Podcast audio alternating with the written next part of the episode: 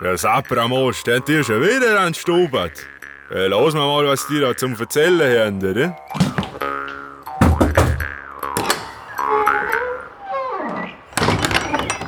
Herzlich willkommen zu Stubert Zeitgeschichte im Gespräch. Mein Name ist Günther. Und mein Name ist Adrian. Unser heutiger Gast ist niemand geringerer als der General in Ruhe Hubertus Trautenberg. Mit ihm sprechen wir über Robert Bernardis. Bernardis war ein österreichischer Widerstandskämpfer und beteiligt am Attentatsversuch auf Hitler am 20. Juli 1944. Außerdem sprechen wir über den Widerstand gegen das NS-Regime im Allgemeinen. Vorweg ein großer Dank an unseren Gesprächspartner, dass er uns auf seinem Anwesen in Gmunden empfangen hat. Viel Spaß. Herzlich willkommen zu unserer fünften Stubert, zu unserer ersten richtigen Stubert, weil wir sind jetzt wirklich im Wohnzimmer von unserem Gesprächspartner. Das ist der Hubertus Trautenberg, General außer Dienst. In Ruhe. In Ruhe, sagt man. Bevor wir ins Thema einsteigen, wollen wir wie immer unseren Gesprächspartner mal vorstellen für unsere Hörer. Ich werde einfach mal diese biografischen Daten, die ich gefunden habe, mal äh, durchgehen und Sie werden einfach einschreiten, wenn irgendwas nicht stimmt. Sie sind äh, Jahrgang 41, geboren in Salzburg. Ab 1961 haben Sie die Theresianische Militärakademie in Wiener Neustadt besucht und in den frühen 70er Jahren haben sie den sechsten Generalstabskurs absolviert. Dann ging es weiter 1979, übernahmen sie äh, diverse Funktionen im Militärkommando Oberösterreich. Nach einer Zeit der Karenzierung 1981 sind sie bei der Fürstalpine als militärische Berater für Rüstungsfragen gewesen. So ist es. Vorher war ich aber ein Jahr noch in den Vereinigten Staaten auf dem dortigen Generalstabskurs. 1996 wechselt in die Hofburg als Adjutant von Thomas Kleestil, also als militärischer Berater. Sehr spannend. Und 28.11.2001, noch ein Schlüsseldatum, wurden sie äh, zum Chorkommandanten des zweiten Chors bestellt. In Salzburg, ja. In Salzburg. Das war kurz vor ihrer Pensionierung im Jahr 2002 im Zuge der Heeresreform. In der Öffentlichkeit sind sie aufgetreten. Sie haben sich eingeschaltet in die Wehrpflichtdebatte im Jahr 2012. Sie haben sich für ein Freiwilligenheer stark gemacht und haben dem Herrn General Entacher ein Mail geschrieben und haben ihn stark kritisiert, weil der gegen die Pläne von Norbert Darabosch von der SPÖ sich stark gemacht hat. Das ist die Frage, hat er Ihnen geantwortet jemals? Also geschrieben hat er mir nicht.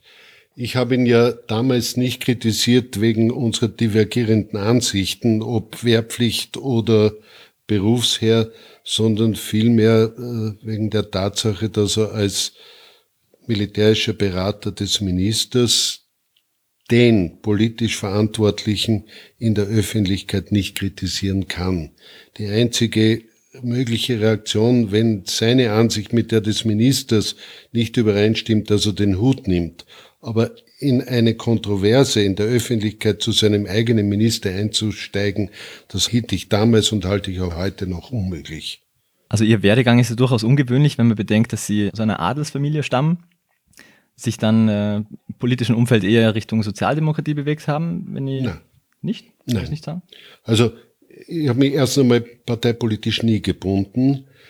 Ich war wahrscheinlich vom Elternhaus bedingt konfessionell sehr stark orientiert und war daher in katholischen Jugendorganisationen bis zum Mittelschülerkartellverband und das war immer meine Linie.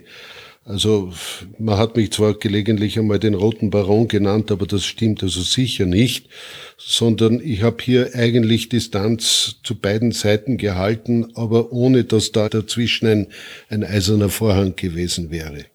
Ja, seit Ihrer Pensionierung, Sie engagieren sich für mehrere Dinge. Eine davon ist die Errichtung eines Mahnmals zum Gedenken an die Opfer der Euthanasiestation Hartheim bei Linz während der NS-Zeit. Und Sie haben noch ein Herzensthema, über das wir heute sprechen werden. Das ist der Robert Bernardis. Okay, dann kommen wir jetzt zum Thema der heutigen Stubert. Das bekannteste Attentat auf Adolf Hitler war der Anschlag am 20. Juli 1944, durchgeführt von Klaus Schenk, Graf von Stauffenberg. Das anschließende Auslösen des Unternehmens Walküre sollte den Sturz des NS-Regimes zur Folge haben. Diese Ereignisse wurden auch mehrmals verfilmt. Unsere Hörerinnen und Hörer kennen eventuell den Film Operation Walküre aus dem Jahr 2008 mit Tom Cruise in der Hauptrolle. Weniger bekannt sind die einzelnen Personen, die bei der Planung und Durchführung des Umsturzversuchs beteiligt waren. Über einen von ihnen möchten wir heute sprechen nämlich über den österreichischen Offizier und Widerstandskämpfer Robert Bernardis. Beginnen wir vielleicht mit seiner Person. Herr Trautenberg, können Sie uns vielleicht kurz erzählen, aus welchen Verhältnissen Bernardis stammte und was er vor seiner militärischen Karriere gemacht hat? Da muss ich jetzt ein bisschen weiter ausholen. Sie haben schon erwähnt, also zwischen 61 und 64 war ich an der Militärakademie, wo natürlich auch Militärgeschichte unterrichtet wurde oder Taktik anhand von Beispielen aus dem Zweiten Weltkrieg. Aber das Thema Widerstand ist nie berührt worden. Und ich habe also in der Zeit einen sehr engen Freund, der dann später im ORF als Chefredakteur gelandet ist, den Gerhard Vogel gehabt, und der ist also das erste Mal mit einer Zeitschrift Der Spiegel dahergekommen. Und da wurde über die Männer des 20. Juli berichtet. Und das war also mein erster Kontakt festzustellen, es gibt ja wenig bis keine Österreicher, die in diesen 20. Juli involviert waren. Und von dem Zeitpunkt an hat mich also das Thema Widerstand äh, fasziniert. Vielleicht auch bedingt durch eine Lektüre, die ich nach wie vor für eines der wesentlichsten Bücher meines Lebens gelesen habe und es hat gelautet, der Titel Du hast mich heimgesucht bei Nacht. Das ist ein Buch, in dem die Abschiedsbriefe der im 20. Juli Verurteilten an ihre Angehörigen abgedruckt waren und das ist dieses Bekenntnis dieser Leute zu lesen ist etwas wirklich Atemberaubendes. Und seit dem Zeitpunkt habe ich mich also ernsthaft dann mit dem Thema Widerstand und letzten Endes auch mit der Person des Robert Bernardis befasst. Ich meine, Bernardis, seine Geschichte wurde ja auch in Österreich lange totgeschwiegen. Für mich charakteristisch die Polarisierung zwischen den Offizieren, die in der Wehrmacht gedient haben und ihrem Eid treu geblieben sind und auf der anderen Seite jene, wie es ein deutscher äh, Veteranenverband ausgedrückt hat, ihrem Volk treu geblieben sind, also die Leute, die in den Widerstand zu Hitler gegangen sind. Und für mich das treffendste Beispiel ist der erste Generaltruppeninspektor des Bundesheeres, der General Fussenecker, der verweigern wollte, dass der Name Bernardis als Kriegsopfer in Wiener Neustadt auf der Tafel der Gefallenen angeführt wird. Also das muss man sich vorstellen. Im Jahr 58 der österreichische Generaltruppeninspektor, der sagt, das war ein Eidbrecher und der hat auf der Tafel nichts verloren. Das hat sich mittlerweile geändert, Gott sei Dank ist das Thema Widerstand auch in Österreich aktualisiert worden. Möglicherweise auch aufgrund der Waldheim-Affäre, die ja einiges ins Rollen gebracht hat. Und seither kann man auch über die Person Bernardis reden, bis hin zu dem Denkmal, das ihn dann Gott sei Dank im Jahr 2004 oder 2006 in Enz gemacht wurde. Zur Person Bernardis ganz kurz. Ich meine, man würde ihn heute als typisches österreichisches Turnisterkind nennen. Der Vater ist Beamter ursprünglich in der Marine, kommt im Zuge seiner Tätigkeit, wo er sich dann aufdient über einen Unteroffiziersdienstgrad bis zu einem Baumeister, kommt nach Innsbruck, äh, dort wird Bernardis geboren, in eine evangelische Familie hinein.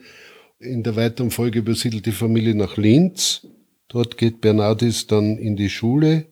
In der weiteren Folge war ihm irgendwie vorgezeichnet, ihm und seinem Bruder auch die Offizierslaufbahn. Durch das Jahr 1918 ist das natürlich alles zusammengebrochen.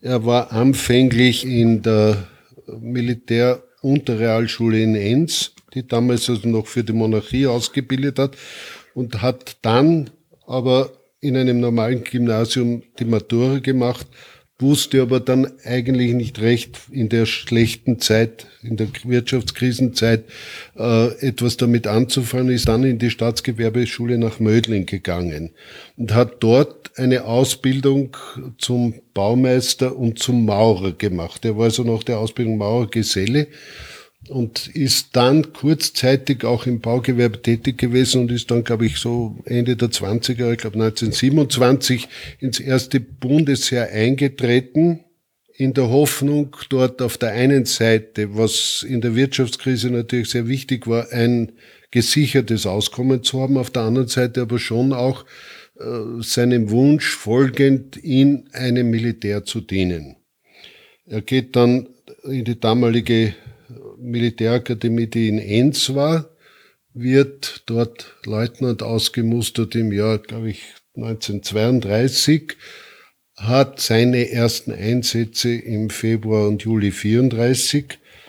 Dafür kriegt er dann irgend auch einen Republiksorden von damals und wird im Jahr 1936, und damit gehört also schon einer Elite unter den Offizieren an, äh, in die höheren Offizierskurse aufgenommen, was man heute als Generalstabskurs bezeichnen würde. Damals war er nach dem Vertrag von Saint-Germain Österreich ein Generalstab ja nicht gestattet und bleibt bis zum Anschluss 1938 in dieser Generalstabsoffiziersausbildung und durch den Anschluss bedingt wird er dann nach Berlin versetzt an die Kriegsschule der deutschen Wehrmacht, wo er dann seine Ausbildung abschließt und damit in den Generalstab der Wehrmacht übernommen zu werden.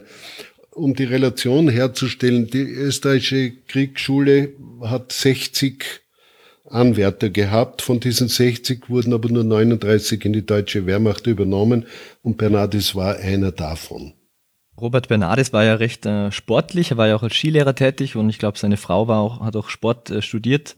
Ist vielleicht ein guter Punkt, um einzusteigen, auch in seine militärische Laufbahn. Diese Niederschlagung der Aufstände in Linz im Bürgerkrieg von 1934. Es hat mich überrascht, in, in der Vorbereitung äh, zu hören, dass in Linz es 37 Tote gegeben hat. Ich glaube, Linz und Wien waren am schwersten betroffen von diesen Kämpfen.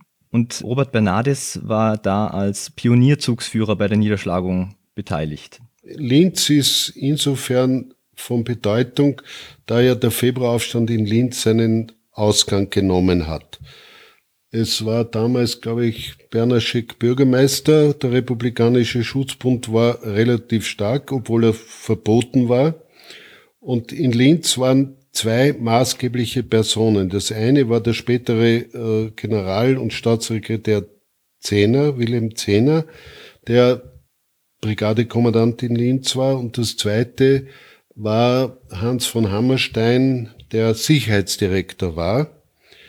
Und die beiden sind, nachdem Bernaschek sich gegen eine Waffensuche durch die Exekutive äh, widersetzt hat, mit massiver Gewalt in Linz aufgetreten, was möglicherweise dazu geführt hat, dass diese sogenannte Februarrevolte auf ganz Österreich hätte ausgreifen sollen, was aber letzten Endes dann nicht dazu geführt hat, was ursprünglich geplant war, nämlich der Generalstreik, der nicht durchgeführt wurde.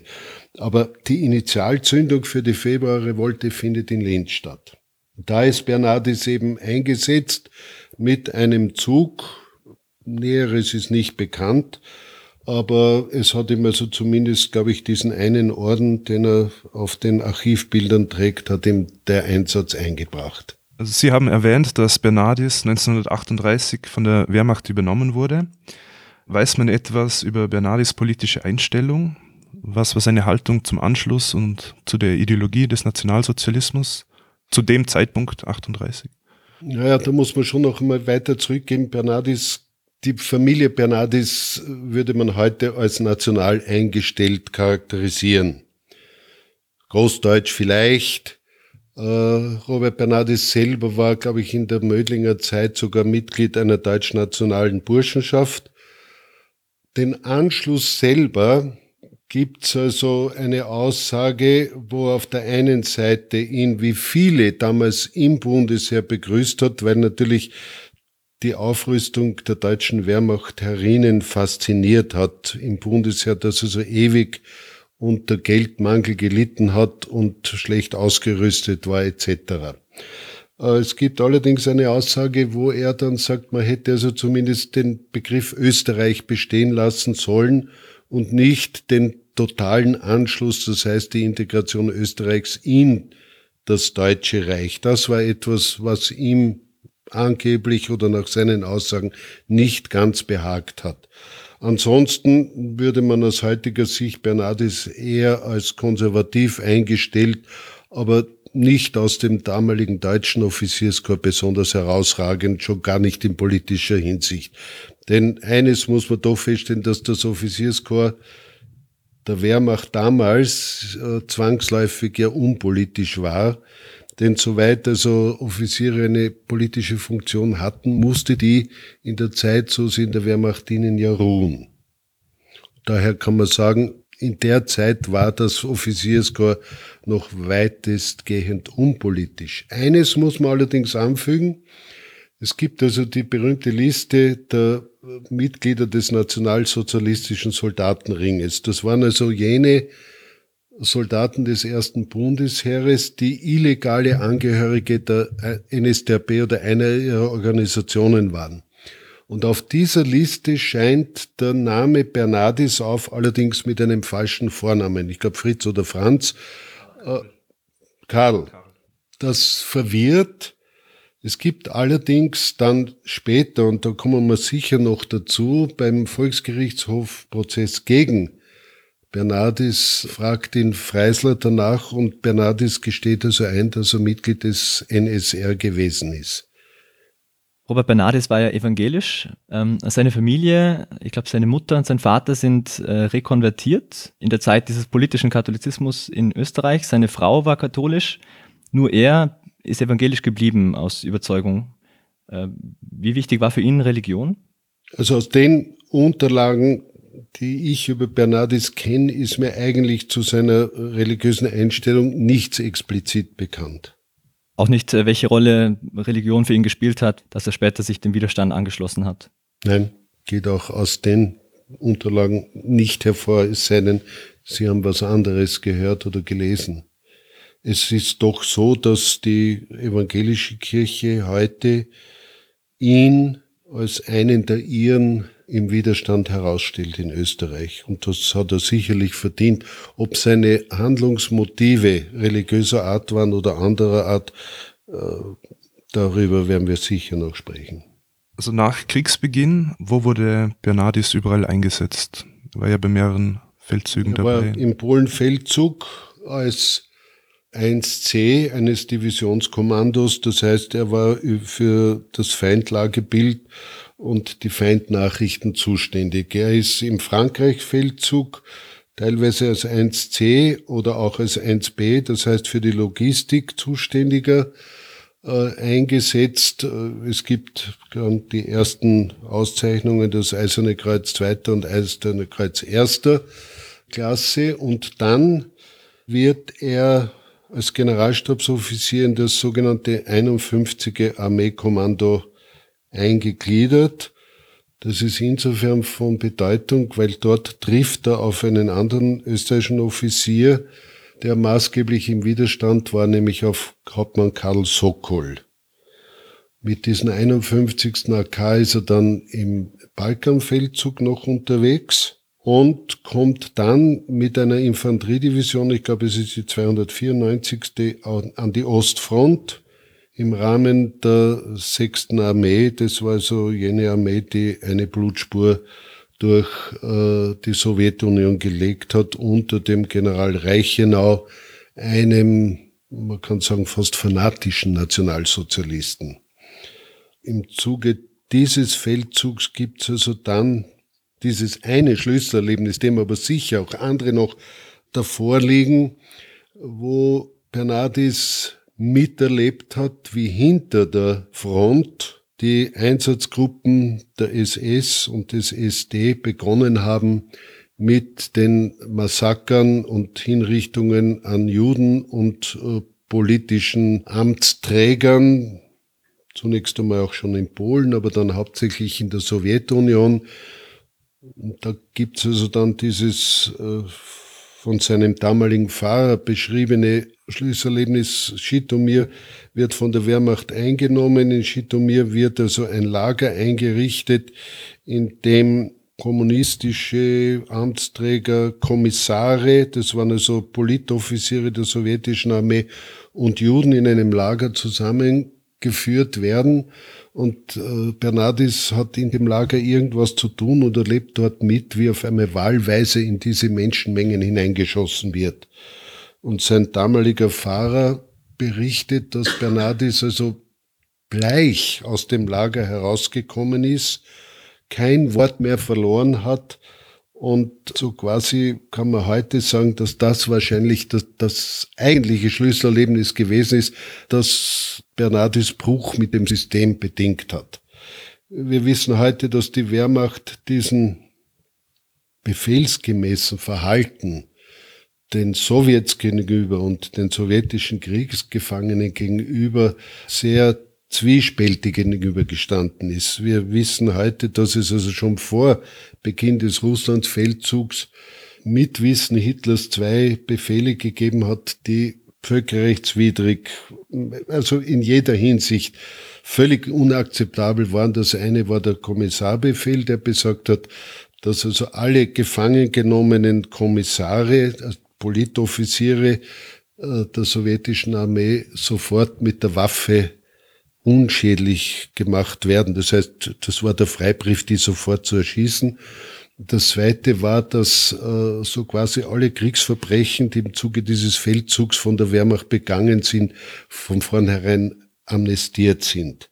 Und das sind natürlich grauenhafte äh, Befehle, die, das muss man dazu sagen, teilweise äh, rigoros befolgt wurden, teilweise aber auch von der Offiziershierarchie abgemindert oder es gibt auch Befehlshaber, die diesen Kommissarbefehl überhaupt nicht weitergegeben haben. Aber Tatsache ist, dass also auch Bernardis im Zuge seiner Tätigkeit mitbekommen haben muss, obwohl wir keine Evidenz dafür haben, aber es allgemein bekannt war, diese Gräueltaten in der Wehrmacht bekannt waren und teilweise auch auf Widerstand gestoßen sind. Es ist auch bekannt aus diversen Niederschriften von Bernardis selber, dass er bis zu diesem Zeitpunkt zumindest durchaus antisemitisch auch eingestellt war. Das ist durchaus denkbar. Ich meine, der Antisemitismus der damaligen Zeit, auch in Österreich, oder ich würde anders sagen, der österreichische Antisemitismus war also bei weitem nicht ursprünglich so virulent, wie er in Deutschland war, vor allem nach den Nürnberger Gesetzen. Das ändert sich schlagartig im Jahr 38, weil da so quasi der braune Mob auf einmal auf die bis dahin in Österreich zumindest nicht offensiv angegriffenen Juden losgelassen wird. Und das sind diese schrecklichen Bilder, die wir von den straßenwaschenden Juden in Wien auf den Straßen kennen. Äh, letzten Endes bis dahin, bis zum Jahr 42, wo es auch die Wiener Juden dann in der Rahmen der Aktion Reinhard in die Vernichtungslager nach Polen geführt worden sind. Aber ein Antisemitismus, das war fast modern damals, muss man sagen. Es gibt die sogenannte Definition des Salon-Antisemitismus, das heißt, man hat über Juden gewitzelt, äh, man hat sie bis zu einem gewissen Grad verachtet, aber es war, es war nicht, es war nicht aggressiv. Ich, ich erinnere mich an meinen Vater, der also Jahrgang 1896 war, der sehr gute jüdische Freunde gehabt hat oder sowas, was man heute gesagt hat, mit jüdischen Wurzeln. Aber jüdische Witze hat er also auch erzählt vom Herrn Green und vom Herrn Blau. Aber das war nicht aggressiv. Es war also kein aggressiver äh, Antisemitismus. Und so sehe ich also vielleicht auch den Antisemitismus eines Robert Bernardis.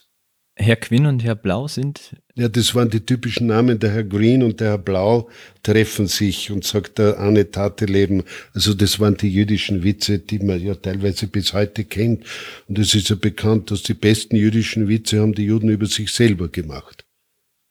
Anfang 1942 ist dann Bernardis äh, erkrankt an einem Zwölf-Finger-Darmgeschwür und wurde dann äh, zurück nach Berlin versetzt. Dort wurde er dann Gruppenleiter Personal im Allgemeinen Heeresamt. Was genau war dort dann seine Aufgabe? Ja, er ist zuerst einmal, und da dürfte schon die Ursache seiner Erlebnisse gewesen sein, in ein frontnahes Lazarett gekommen mit diesem Zwölffingerdarmgeschwür, aber dort hat man festgestellt, dass es also mit den Heilpraktiken eines Lazarettes dort nicht zu behandeln ist und deswegen kam er zurück nach Berlin und wurde in der Pendlerstraße im Allgemeinen Heeresamt äh, für Personalfragen zuständig. Und das dürfte also jene Zeit gewesen sein, wo er dann erstmals auch mit Stauffenberg in Berührung gekommen ist. Denn Stauffenberg war zu dieser Zeit, es ist also etwas später, äh, Ich greife jetzt da hier etwas auf, was äh, für mich auch ein Faszinosum ist.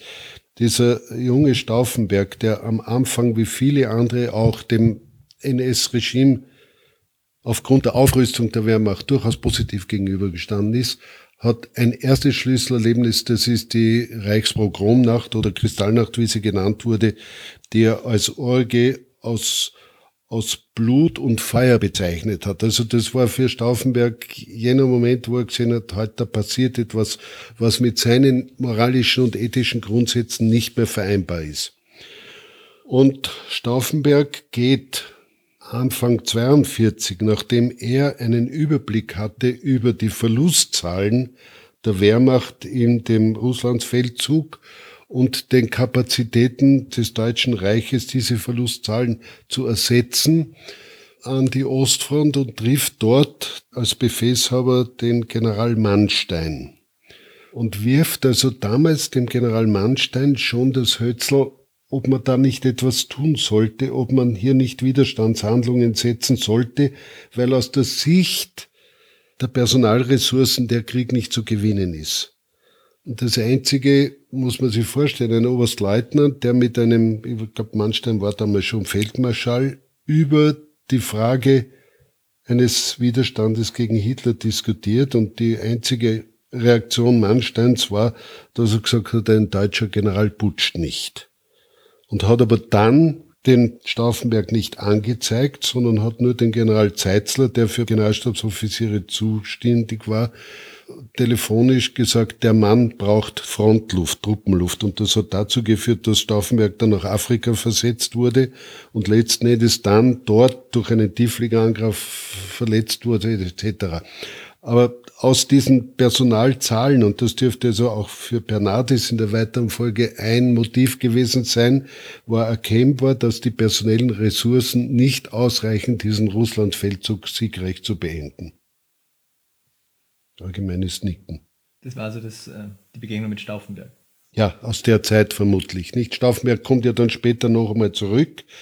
Es ist lange diskutiert worden, ob Bernardis nicht an der Ostfront auch mit Hennig von Tresco Kontakt gehabt hat. Das ist zumindest nicht nachgewiesen, aber es könnte wahrscheinlich sein. Tresco war also vor Stauffenberg der maßgebliche Betreiber einer Widerstandsorganisation gegen Hitler, damals schon mit der klaren Zielsetzung, Hitler muss beseitigt werden.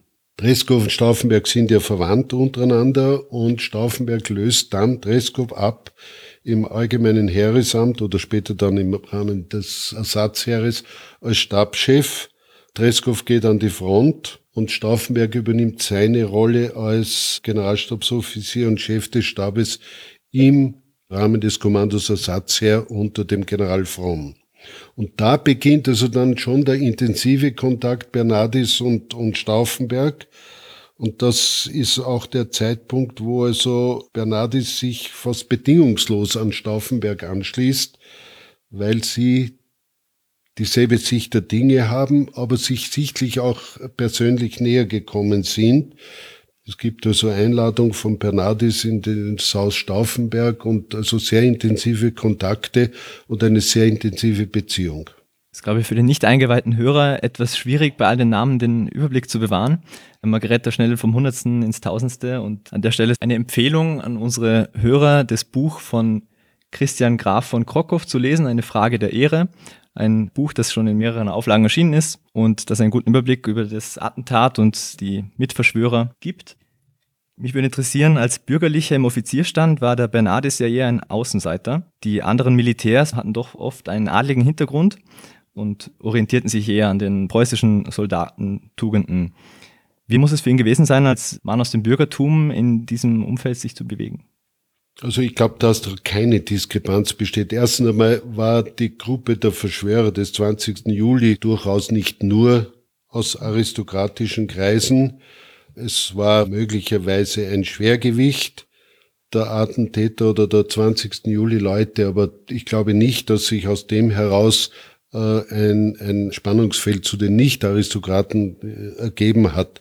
Im Gegenteil, ich glaube, dass hier das verbindende Glied der Offizier war, der Offiziersdienstgrad, der also über Adelstitel äh, eigentlich keine Bedeutung gehabt hat.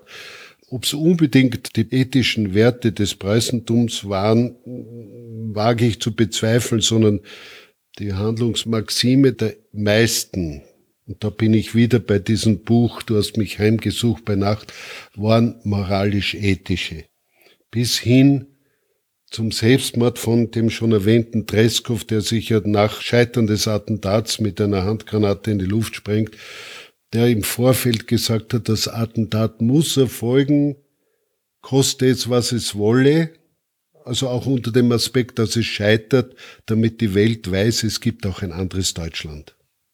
Der Treskow hat lange vor dem Attentat vom 20. Juli 1944 schon versucht, ein Attentat auf Hitler durchzuführen. Er hatte sogar einen dreistufigen Plan und trotzdem ist es ihm nicht gelungen, Hitler zu töten. Also insgesamt hat es 49 Attentatsplanungen gegeben. Ich glaube, die letzte war der Albert Speer, der in den äh, Führerbunker Gas einleiten wollte. Die angesprochene Attentat von Dreschow war auf der einen Seite diese Cointreau-Flaschen, die aber mit Sprengstoff gefüllt waren, die das Flugzeug Hitlers in die Luft sprengen sollten, hat fehlgeschlagen.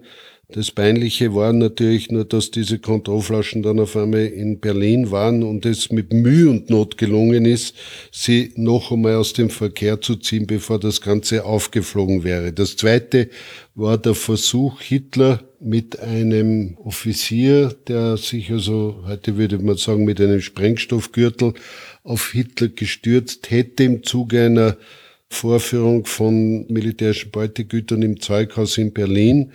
Und es hat deshalb fehlgeschlagen, weil Hitler also nicht wie vorgesehen 20 Minuten dort geblieben ist, sondern hinein und wieder hinaus.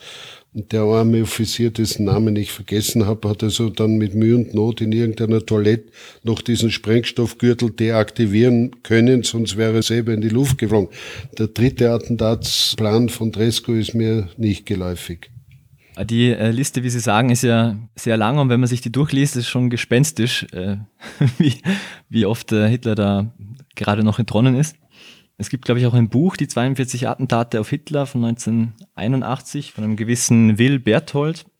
Es gibt einen eigenen Wikipedia-Eintrag über die Attentate auf Hitler. Und interessant ist auch, dass nach Ausbruch des Krieges, bis auf den einen Anschlag durch einen gewissen Georg Elser in München, alle Planer und Ausführer der Attentate Angehörige der Wehrmacht waren.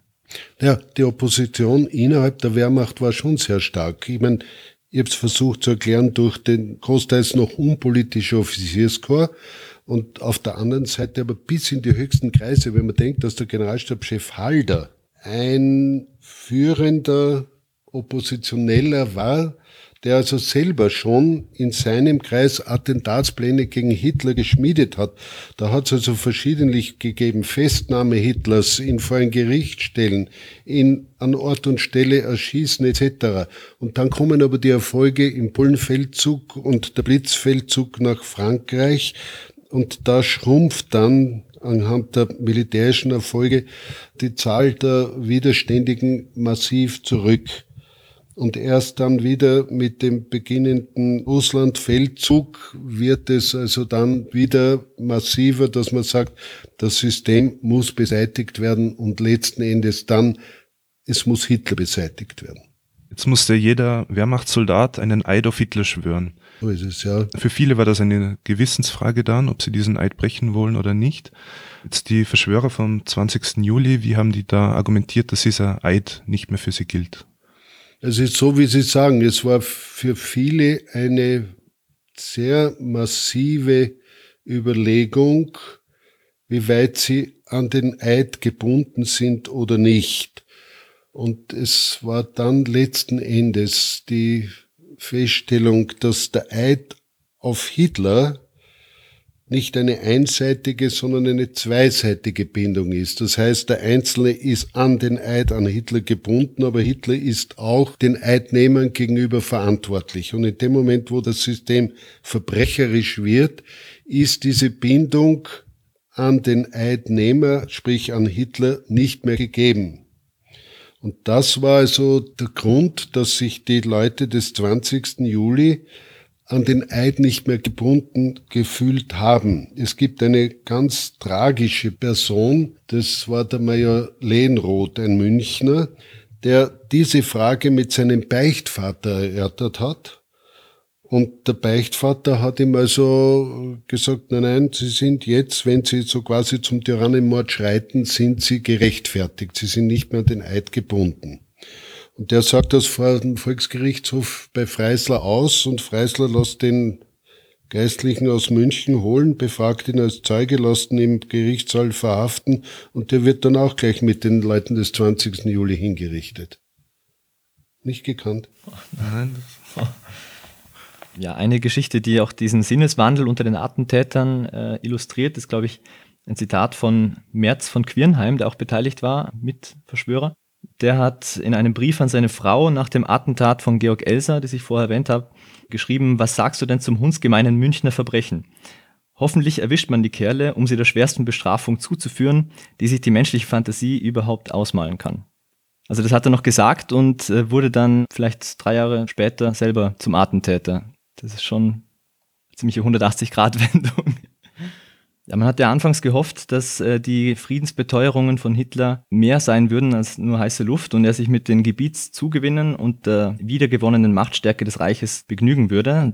Ich paraphrasiere jetzt, was im Buch von Krokow steht. Es war ja dann nicht so.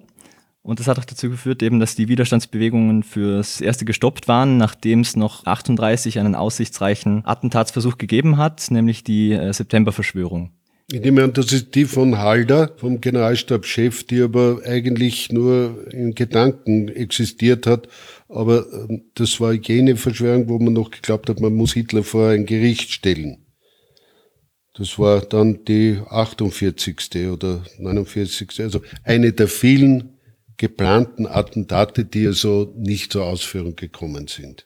Nachdem die Tschechoslowakei eigentlich kampflos von den Alliierten aufgegeben wurde, ähm, gibt ja Historiker, die sagen, hätten die Engländer eingegriffen oder Garantien abgegeben für die Tschechoslowakei, dann hätte eventuell dieser Putschversuch Erfolg gehabt.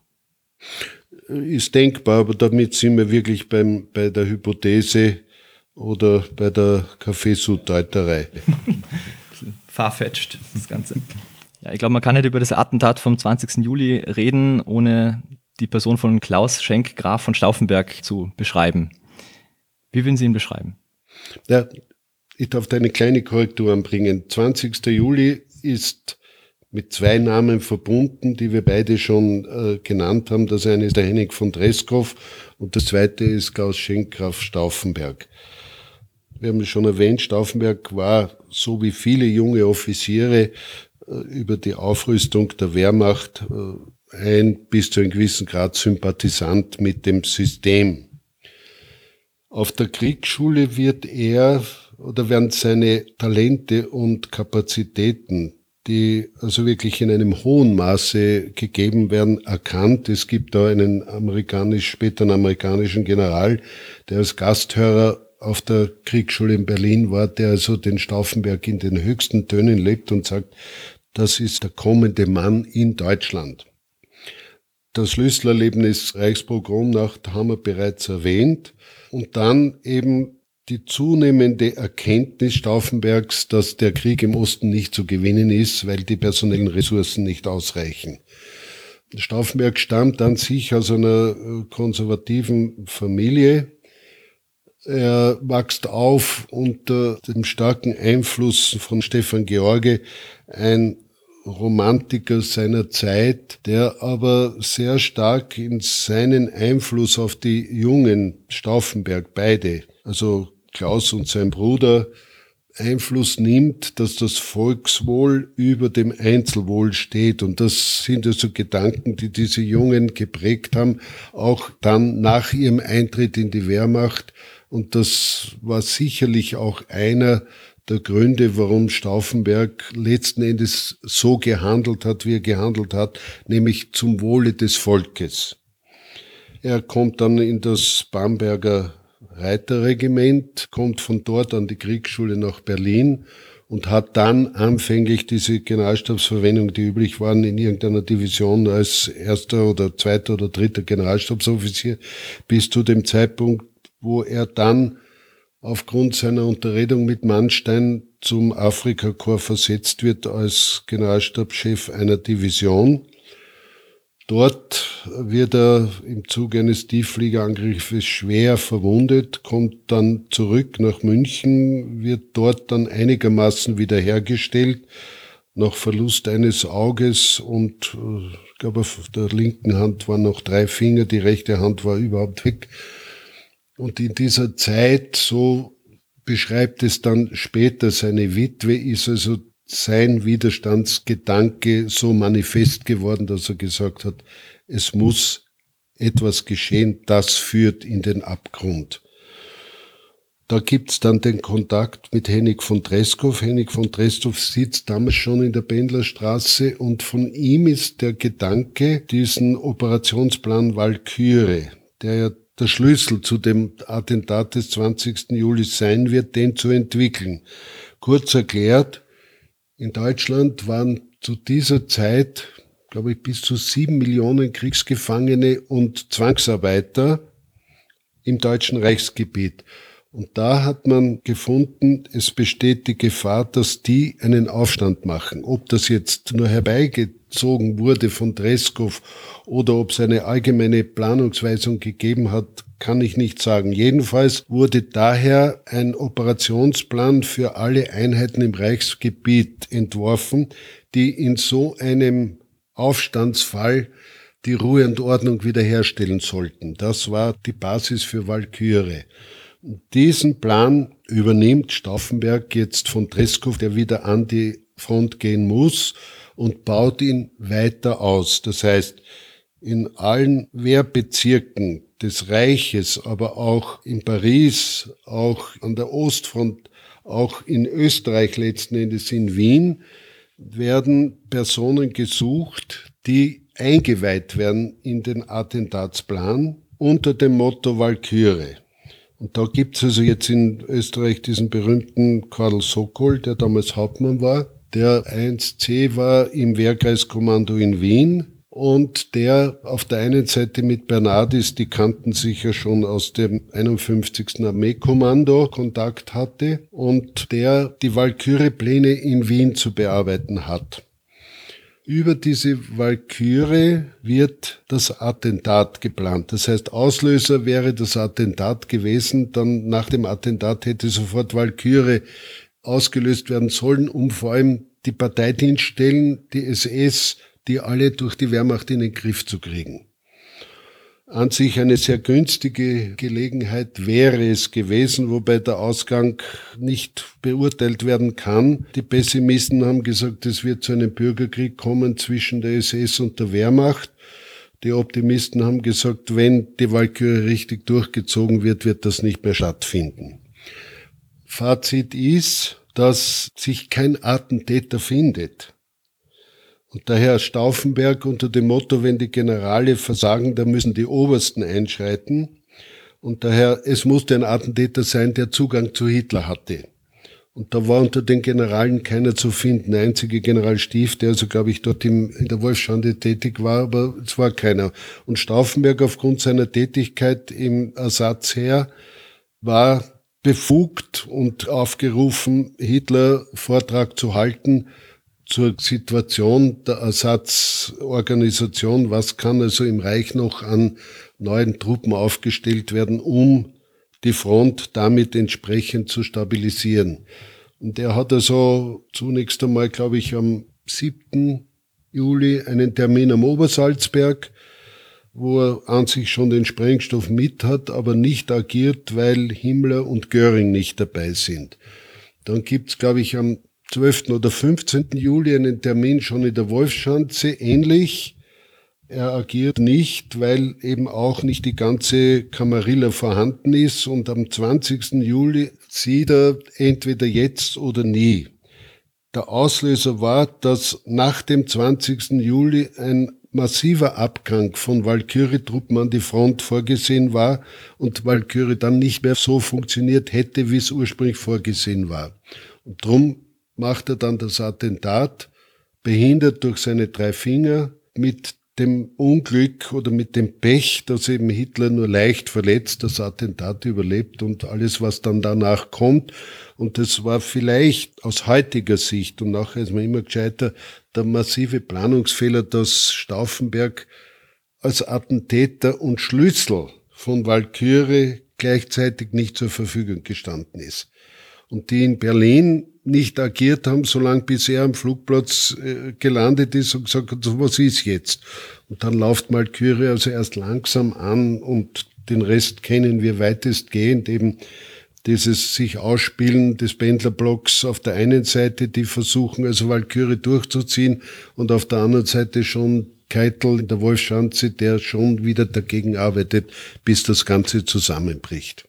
Ja, der Robert Bernardis hat ja sehr viel riskiert in der Vorbereitung von Walküre, weil er ja oft zwischen Berlin und Wien hin und her pendeln musste und er konnte das eigentlich schlecht argumentieren oder erklären, dass er so oft hin und her fährt. Aber er musste sich eben absprechen mit Sokol und das Ganze vorbereiten.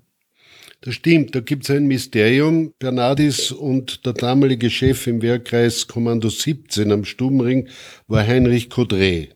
Die beiden haben sich von der österreichischen Generalstabskurs und von der Kriegsschule in Berlin gekannt.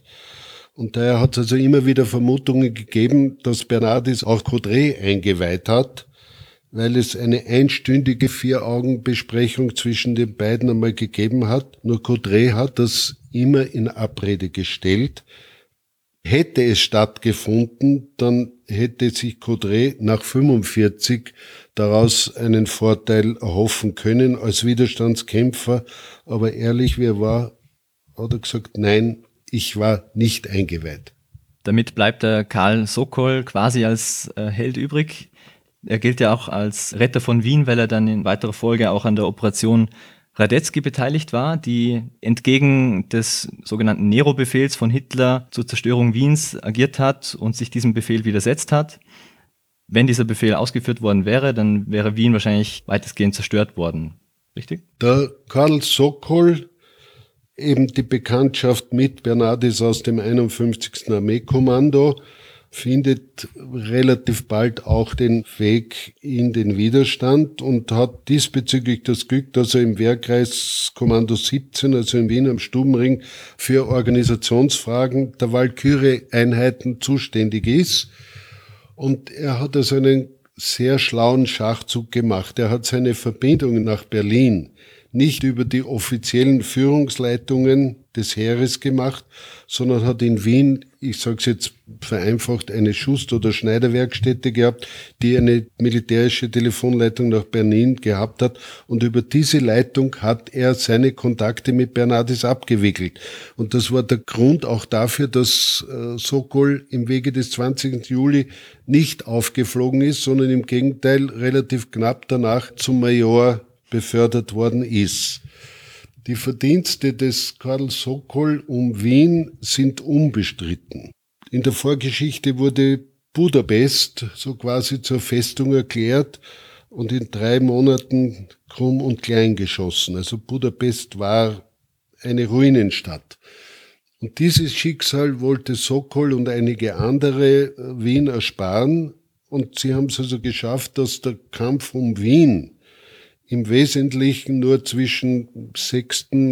April und, glaube ich, 12. April 45 gedauert hat, weil der Widerstand in Wien aktiv geworden ist und dann damit herbeigeführt hat, dass die deutschen Wehrmachtstruppen vorzeitig abgezogen sind, weil Sokol und seine Leute die Sowjetarmee über Hitzing nach Wien hereingeführt hat also auf Wegen, die ihnen bekannt war, dass sie nicht verteidigt worden sind und da auf einmal die Sowjetarmee im Rücken der Deutschen gestanden sind und damit also die Deutschen Wien relativ früh freigegeben haben und damit ist Wien das Schicksal von Budapest erspart geblieben. Das ist zweifellos das Verdienst von Karl Sokol. Der Karl Sokol ist ja auch in anderer Hinsicht eine interessante Persönlichkeit.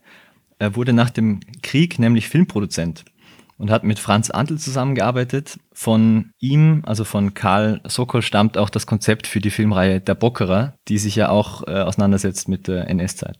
Ja, es gibt mehrere Filme. Also einen Film, den ich in Erinnerung habe, der in meiner nicht mehr ganz Jugend gelaufen ist, Die letzte Brücke. Das war ein Film, der am Jugoslawienkriegsschauplatz spielt und so quasi die Liebesaffäre zwischen einer deutschen Rotkreuzschwester und einem jugoslawischen Partisanen also an sich eine, eine tragische Geschichte. Das war Karl Sokol. Also als äh, Filmemacher war er eigentlich bekannter wie als Widerstandskämpfer. Wir werden in unseren Shownotes auch verlinken ein Video, ein zweiteiliges, das es auf YouTube zu sehen gibt, wo er in mehreren Interviews eben über diese Zeit berichtet, über diese Widerstandszeit. Und in einem dieser Interviews spricht er auch von drei Grundfehlern vom 20. Juli, die gemacht wurden. Dazu ein Zitat von ihm noch.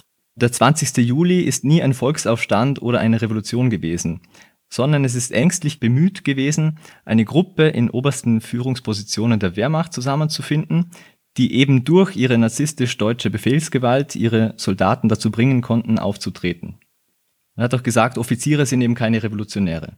Sie waren eben überzeugt davon, dass äh, die Soldaten ihre Befehle befolgt hätten im Rahmen von Walküre, selbst wenn gleichzeitig Hitler einen anderslautenden Befehl an sie gerichtet hätte.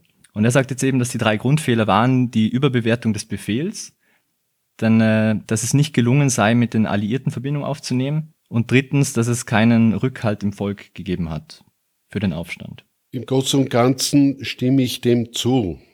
Auf der einen Seite, wenn die Führungsstruktur von oben nach unten die Befehlskette benutzt hätte, und es gibt ja Beispiele wie Wien zum Beispiel, dass es durchaus funktioniert hat. Das zweite, der fehlende Rückhalt in der Bevölkerung. Die Bevölkerung war in diese Überlegungen überhaupt nicht eingebunden. Wie die Bevölkerung reagiert hat, hätte man nicht voraussagen können. Allerdings im Jahr 1944 war für breite Teile der Bevölkerung schon abzusehen, dass auch mit Wunderwaffen der Krieg nicht mehr zu gewinnen ist. Also das muss man als Fragezeichen offen lassen. Und das Thema, das wir schon besprochen haben, die Frage, wie wäre es ausgegangen, die Auseinandersetzung Wehrmacht, Parteiorganisationen einschließlich der Waffen-SS. Also das war ein Fragezeichen, wie geht das aus? Führt es in den Bürgerkrieg? Oder ist die Walküre so gut organisiert und schlägt so durch, dass das nicht mehr aufkommt? Beispiel Wien. Paris könnte man auch als Beispiel nehmen. Ich glaube, Dresden wäre auch noch gewesen, wo es also gelungen ist, der Wehrmachtsführung des Wehrkreises alle maßgeblichen Partei- und SS-Funktionäre im Stubenringgebäude festzusetzen, sie zu entwaffnen und festzusetzen, bis zu dem Zeitpunkt, wo klar erkennbar ist, es ist das Attentat, das fehlgeschlagen hat. Dann wird das also auf rein österreichische Art und Weise gelöst. Man setzt sich zu einem Glas Wein zusammen. Nur die SD-Leute gehen schon ans Telefon und sagen, Kartei sowieso auslösen. Und damit werden also im Raum des Wehrkreis 17 alle möglichen Opponenten wiederum festgesetzt und, und verhört und teilweise ins KZ. Heinrich Kodre, der Stabschef des Wehrkreiskommandos, kommt nach Mauthausen ins KZ und hat aber dann interessanterweise zur Zeit der Befreiung des KZ Mauthausen zusammen mit einem sowjetischen Major schon den Widerstand innerhalb des KZs gegen die Bewachungsmannschaften organisiert.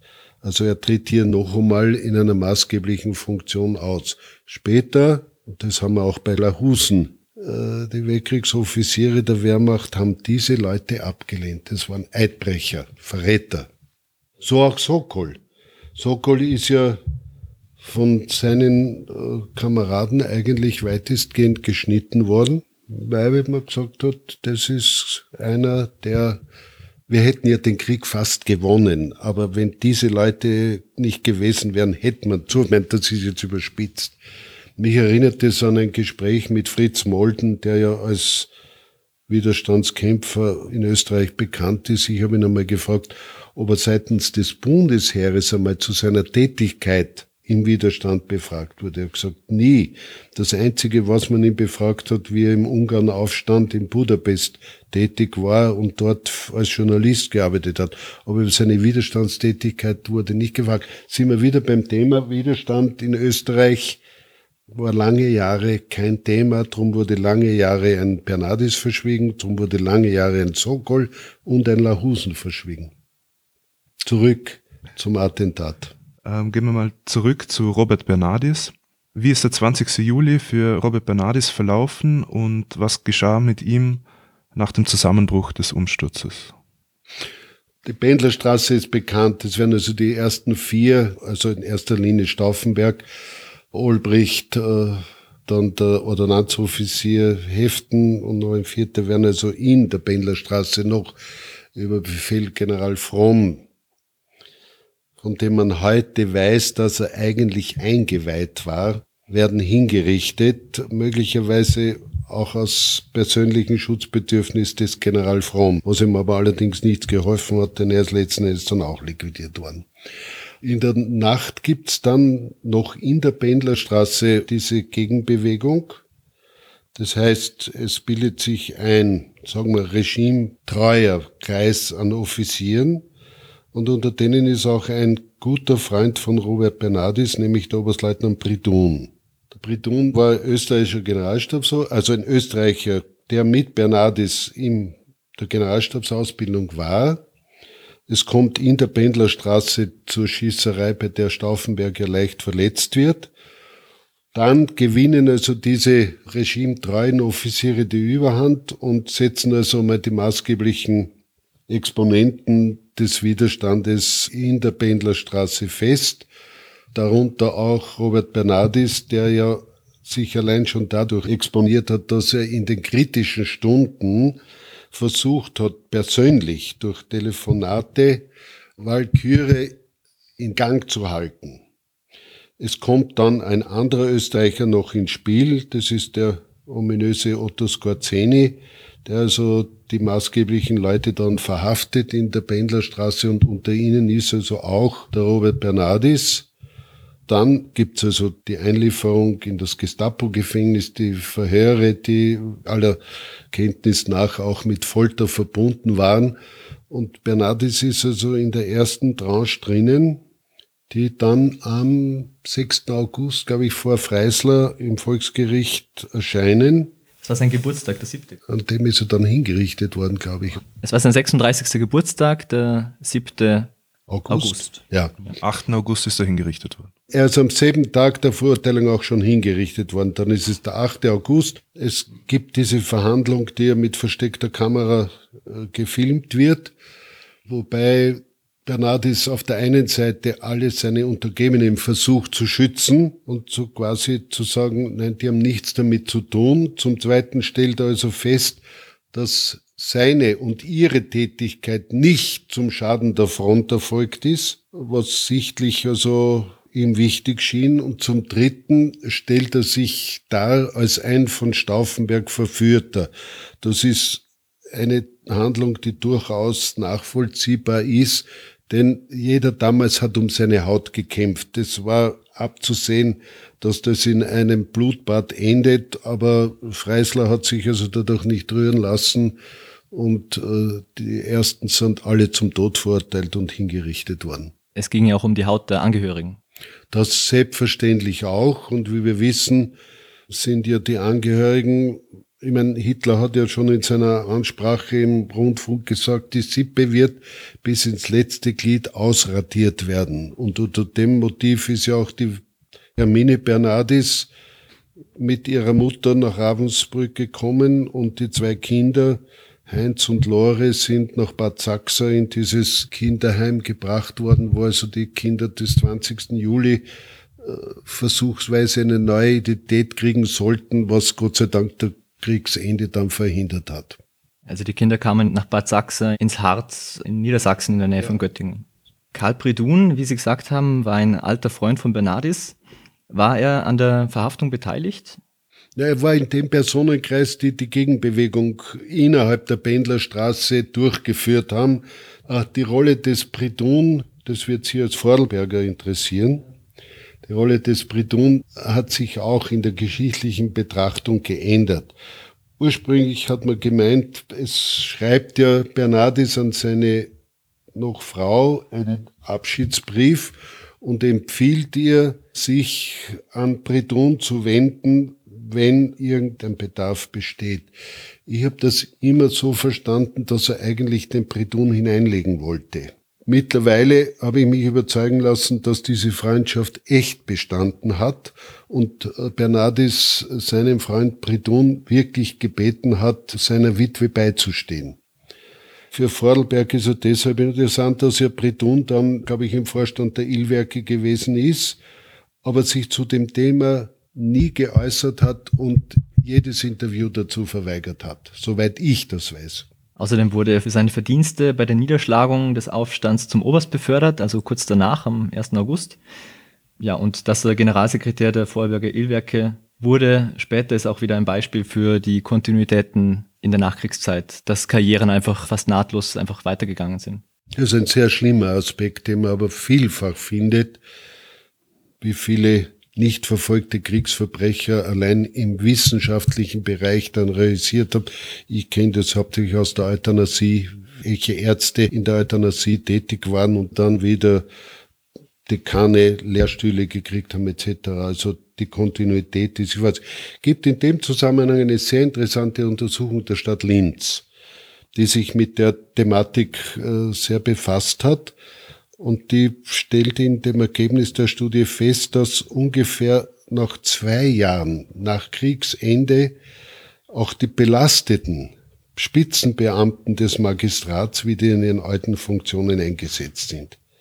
Also da war die Entnazifizierung äh, sichtlich nicht sehr effizient oder man hat auf sie zurückgegriffen, weil sie eben notwendig waren oder keine Ersatzleute da waren oder weil man vielleicht auch schon etwas sehr locker über diese Dinge hinweggegangen ist.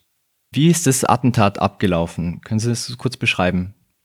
Gut, das ist allgemein bekannt. Stauffenberg wird zum Vortrag in die Wolfschanze geladen. Er kommt mit seinem Ordonnanzoffizierheften in der Wolfschanze an unter dem Vorwand, er möchte sein Hemd wechseln, bevor er zum Vortrag im Lagerraum gerufen wird. In einem Nebenbaracke machen sie die Ladung scharf, die Sprengladung, aber wie gesagt nur den halben Sprengstoff, weil sie gestört werden durch einen Unteroffizier, der sagt, hallo, es ist Zeit, er muss also in die Lagerbaracke kommen. Er stellt die Aktentasche mit der Sprengladung unter den Lagerkartentisch, einen schweren Eichentisch, und irgendjemand anderer, der sich daran stoßt, nimmt die Aktentasche und stellt sie von Hitler weg hinter einen schweren Eichenfuß des Tisches. Und der ist verantwortlich dafür, dass also die Explosion nicht auf Hitler gewirkt hat. Sie hat zwar die halbe Baracke in die Luft gesprengt, ich glaube, es hat fünf oder sechs Tote gegeben und etliche Schwerverletzte. Nur Hitler ist an sich nur leicht verletzt. Er ist in der Lage, unmittelbar nachher Mussolini noch zu empfangen, der ihm zu seinem Überleben gratuliert.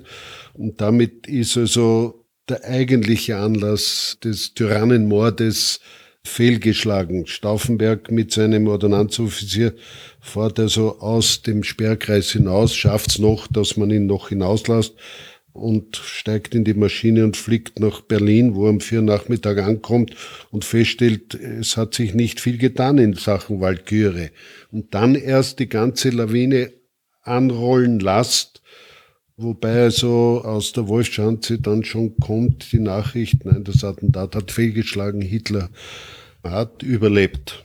Das war auch ein Zufall, der Hitler wieder gerettet hat, dass der Ort der Besprechung verlegt wurde von einem Raum im Bunker hinaus in eine Baracke, wo die Druckwelle leicht entweichen konnte. Also im Bunker hätte die Ladung auf jeden Fall ausgereicht, alle Anwesenden allein schon durch den Druck, durch den Entstandenen zu töten und damit auch Hitler zu töten. Dieser Schriftsteller Stefan George, äh, der hat den Stauffenberg ja in jungen Jahren stark beeinflusst. Der war so eine seltsame, prophetenhafte Mentorfigur. Und er sprach immer wieder in Gedichten von diesem geheimen Deutschland. Da gibt es auch einen eigenen Wikipedia-Artikel, wo drin steht, mystische Verklärung Deutschlands und des deutschen Geistes. Drum denke ich, also Stauffenberg war ja auch vom Denken her eher in so einer althergebrachten, in einem althergebrachten System verhaftet, das mit Liberalität und Demokratie nicht viel anzufangen wusste, oder? Mit heutigen Begriffen würde man das Deutschland auch in der Entwicklungsphase Starnbergs als vordemokratisch bezeichnen. Also die Demokratie hat sich ja in Deutschland im Wesentlichen als Auseinandersetzung zwischen links und rechts gezeigt. Nicht auf der einen Seite äh, die starke kommunistische Bewegung, auf der anderen Seite die Stahlhelmbewegung, teilweise dann noch die Monarchisten, die dagestanden sind, die Kriegsteilnehmer, die dagestanden, die Veteranenorganisation. Also hier einem angehenden Offizier, der noch dazu aus dem Georgikreis kommt, einen Bezug zur Demokratie zu unterstellen, das hielt ich für zu weit hergeholt. Mir war es nur wichtig zu skizzieren. Oft wird ja der Stauffenberg so dargestellt als strahlender Held und als, als Demokrat im besten Sinne und das war er ja eben nicht. Also man muss es schon im Kontext der Zeit damals betrachten. Die Verschwörer insgesamt. Und das ist ja, die Verschwörung ist ja nicht nur im militärischen Bereich, sondern es gibt ja auch den zivilen Kreis um Karl Gördeler die also in ihren Gedankengängen schon eine Struktur vorgesehen haben, die zumindest mit dem Monopol einer Partei und in dem Fall natürlich der Nationalsozialismus absolut gebrochen hätte. Das Zweite, was heute bemerkenswert ist, dass also die Verschwörung insgesamt des 20. Juli äh, sehr starke paneuropäische Gedanken schon gehabt hat ein Zusammenschluss der europäischen Länder. Interessant dabei, und das war also in Österreich auch lange eine Streitfrage, wie weit kann man Personen wie Bernardis zur Ehre der Altäre erheben, was wollte der 20. Juli von Österreich oder der Ostmark. Und da gab es also zwei Versionen. Die eine Version, Österreich sollte ein Teil des Deutschen Reiches bleiben. Und die zweite Version war, dass es in Österreich und in Südtirol eine Volksabstimmung geben sollte, was soll werden. Das Thema wurde an sich schon vorweggenommen, denn der zivile Flügel des Widerstandes hat ja schon 42 Kontakt zu österreichischen Politikern aufgenommen, unter anderem zum späteren Bundespräsident Scherf. Und denen wurde also sehr klar gesagt, wir haben genug von Deutschen Reich. Für uns gibt es eigentlich nur eines wieder, wenn der Krieg zu Ende ist, dass Österreich wieder als selbstständiger Staat zum Leben erweckt wird. Gab ja auch die Moskauer Erklärung der Alliierten, oder? Vom 1. November 1943, die die Wiederherstellung der österreichischen Souveränität vorsah. Das heißt, da hat man eh schon gesehen, dass die Alliierten es nicht zulassen würden nach dem Krieg. Also die großdeutsche Idee war damit ja eigentlich eh schon gestorben. Na gut, nur die Moskauer Deklaration hat aber schon auch einen, einen Passus drinnen gehabt, dass Österreich zu seiner Befreiung selber etwas beitragen muss. Und das war also dann nach 45 das große Bemühen der österreichischen Bundesregierung, das entsprechend darzustellen. Und das hat ja dazu geführt, dass wir uns lange Zeit so einen unheimlichen Opferstatus gegeben haben. Es gibt da das sogenannte Rotbuch äh, der Bundesregierung, wo also alles, was gegen Deutschland gerichtet wurde, enorm aufgeblasen wurde, um eben den Opferstatus von Österreich entsprechend zu unterstreichen, sodass wir möglichst bald wieder ein selbstständiges Land werden. Aber es gab ja dann, wie Sie gesagt haben, auch Gespräche der Widerstandsgruppe mit Adolf Scherf und Karl Seitz, mhm. wo schon vorbereitet wurde, dass danach. Da gab es schon konkrete Vorstellungen. Ich glaube, es war der Georg Leber. Der auch ein Bekannter war von Stauffenberg. Auch, ja, der hat also zum Kreis dazugehört. Es gibt ja zwischen dem zivilen und dem militärischen Widerstandskreis gibt ja Spannungen. Auch zwischen Gördeler und Stauffenberg zeitweise. Nur der, der zivile Bereich war also eher ein, ein, ein theoretisierender, wohingegen also der Stauffenberg-Kreis der agierende war und der zivile Widerstand wahrscheinlich ohne dem Kreis Stauffenberg ja nie zu seinen Zielen gekommen wäre. Auch Stauffenberg letzten Endes auch nicht.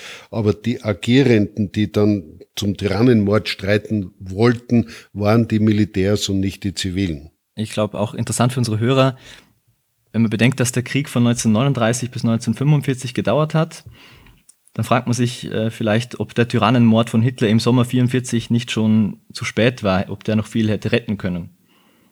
Und dazu muss man aber wissen, dass allein in den letzten Kriegsmonaten zwischen Juli 44 und Mai 45, also das hat die meisten Menschenopfer gefordert, diese Zeit. Sind mehr Soldaten gefallen als in der Zeit zwischen 39 und 44. Und es gibt also nach dem 20. Juli noch 124 Bombenangriffe auf deutsche Städte, die möglicherweise, aber da sind wir wieder im hypothetischen Bereich, bei einem erfolgreichen Attentat unterblieben wären. Interessant, ein Aspekt, den Sie auch schon angeschnitten haben, der Kontakt des Widerstandes zu den Alliierten. Es gibt also aus dem Widerstandskreis Kontakte nach England, die sogar über Pius XII. im Vatikan laufen.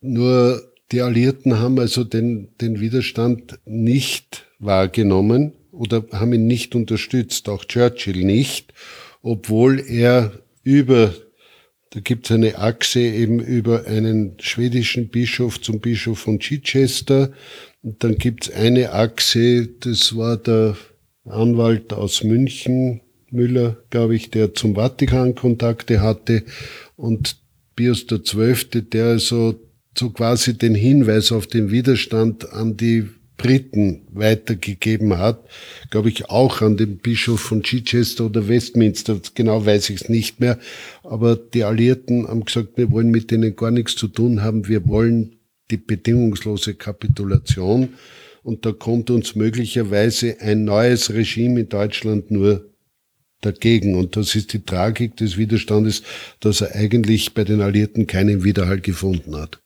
Zum Prozess. Sie haben ja auch gesagt, der Prozess wurde mitgefilmt. Es gibt diesen Film online im Internet anzusehen.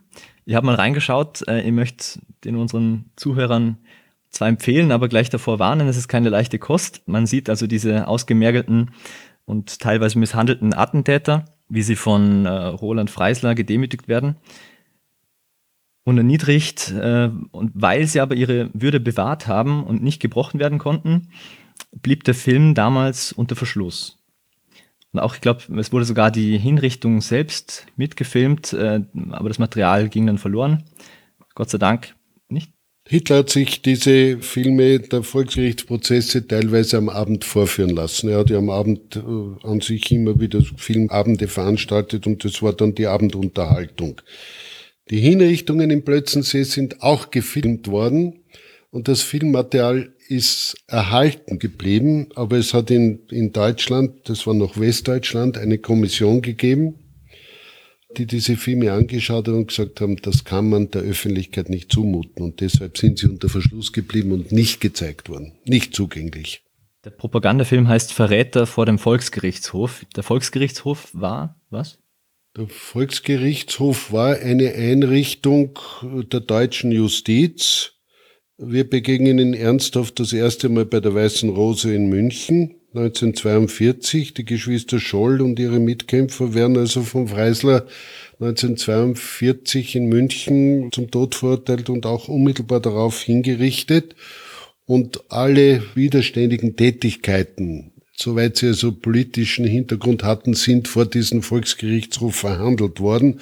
Wobei die Schwierigkeit ja beim Militärpersonal war, dass dieser zivilen Gerichtsbarkeit nicht unterstanden ist, sondern es musste ein sogenannter Ehrenhof der Wehrmacht eingerichtet werden, die die Attentäter aus der Wehrmacht ausstoßen, damit sie vor dem Volksgericht des Freisler dann verhandelt und abgeurteilt werden konnten. Während der Aufnahmen, also während des Prozesses, hat das jähzornige Geschrei von Freisler die Tonaufnahmegeräte überfordert, sodass seine Tiraden und Zornausbrüche erst Jahre später mit modernen Methoden verständlich gemacht werden konnten. Und äh, ja, wenn man sich das ansieht, äh, ja, wird einem übel. Anekdote, über die bin ich gestolpert. Und zwar, äh, der Freisler ist ja dann gestorben, glaube ich, im Februar oder, oder März.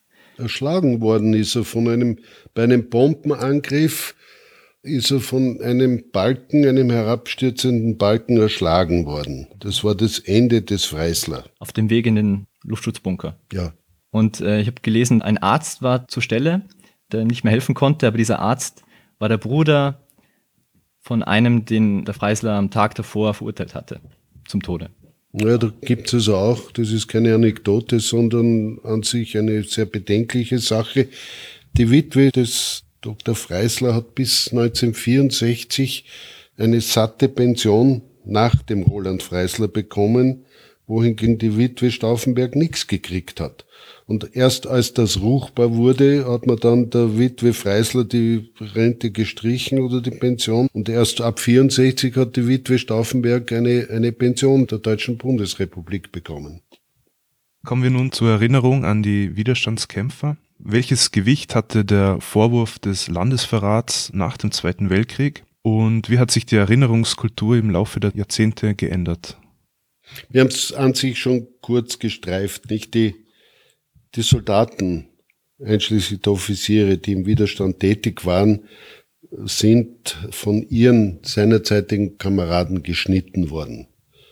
Wir wissen das von Sokol, wir wissen das von Lahusen, über den wir heute schon gesprochen haben. Wir wissen es auch von Coudray, dass äh, sie so quasi als Eidbrecher bezeichnet wurden oder als äh, Hochverräter und daher äh, hat man sie totgeschwiegen. Coudray zum Beispiel versucht, in das zweite österreichische Bundesheer aufgenommen zu werden. Das wird abschlägig beschieden.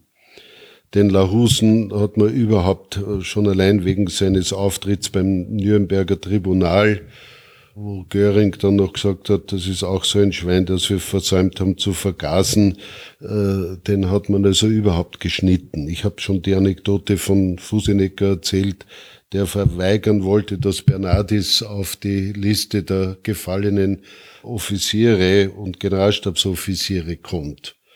Das zieht sich herunter eigentlich bis zur Zeit Waldheim. Waldheim hat einen, einen Dammbruch herbeigeführt. Das werden Sie als Historiker wahrscheinlich besser wissen als ich. Man hat also begonnen, diese Zeit mit anderen Augen zu betrachten. Und da kam also auch dann das Thema Widerstand. Wer waren die Leute im Widerstand? Was wollten sie? Waren die eigentlich nicht so gut, dass man sie auch heute noch entsprechend ehren sollte? Und das ist also der Zeitpunkt, wo auf der einen Seite der Name Bernardis aufscheint. Ich kann jetzt sagen, aus meinem unmittelbaren Umfeld gibt's in Oberösterreich eine Gruppe von jungen Milizoffizieren, das heißt, die eine Offiziersausbildung gemacht haben, aber in ihrem zivilen Beruf weiterhin tätig sind, die vorgeschlagen haben, die neu errichtete Kaserne in Kirchdorf nach Bernardis zu benennen. Schubladiert worden ist nichts passiert. Das Thema ist auch im Heer totgeschwiegen worden. Äh, bis Platter dann Minister war.